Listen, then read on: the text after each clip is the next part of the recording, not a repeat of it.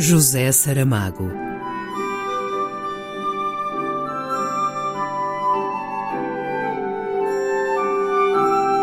A caminho do centenário.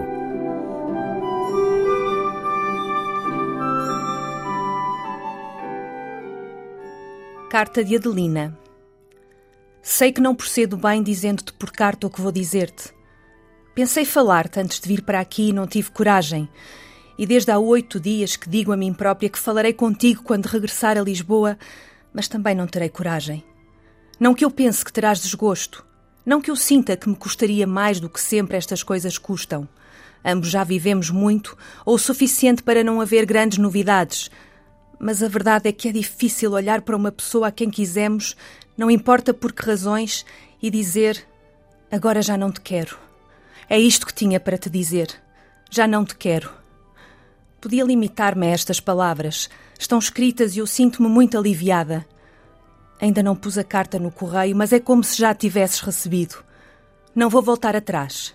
E por isso, se calhar, é que resolvi arrumar este assunto por escrito, por carta, de longe. Se estivesse ao pé de ti, talvez me acobardasse. Assim tu ainda não sabes, mas eu já sei. Acabámos a nossa ligação.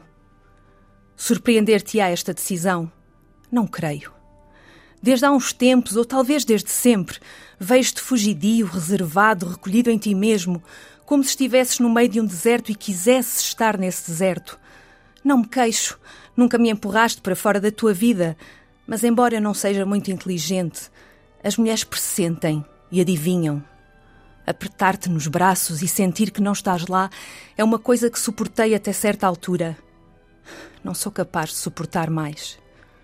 Peço-te que não fiquemos inimigos. Não precisamos de ficar amigos. Talvez eu ainda goste de ti, mas não vale a pena. Talvez ainda gostes de mim, mas não vale a pena. Não valer a pena, acho eu, é o pior de tudo. As pessoas podem amar e sofrer muito por isso, mas valer a pena. Essas devem conservar o amor que têm, mesmo tendo de continuar a sofrer mais. O nosso caso é diferente. Tivemos uma ligação como muitas que acaba como merece.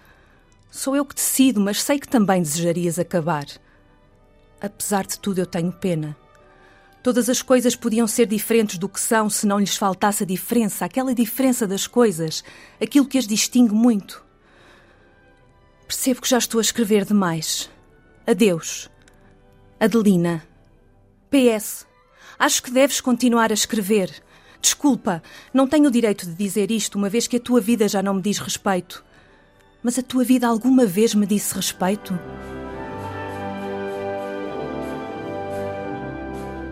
Um excerto de Manual de Pintura e Caligrafia, por Sônia Castro.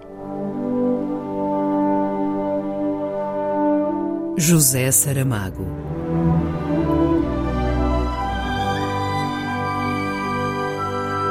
A caminho do centenário.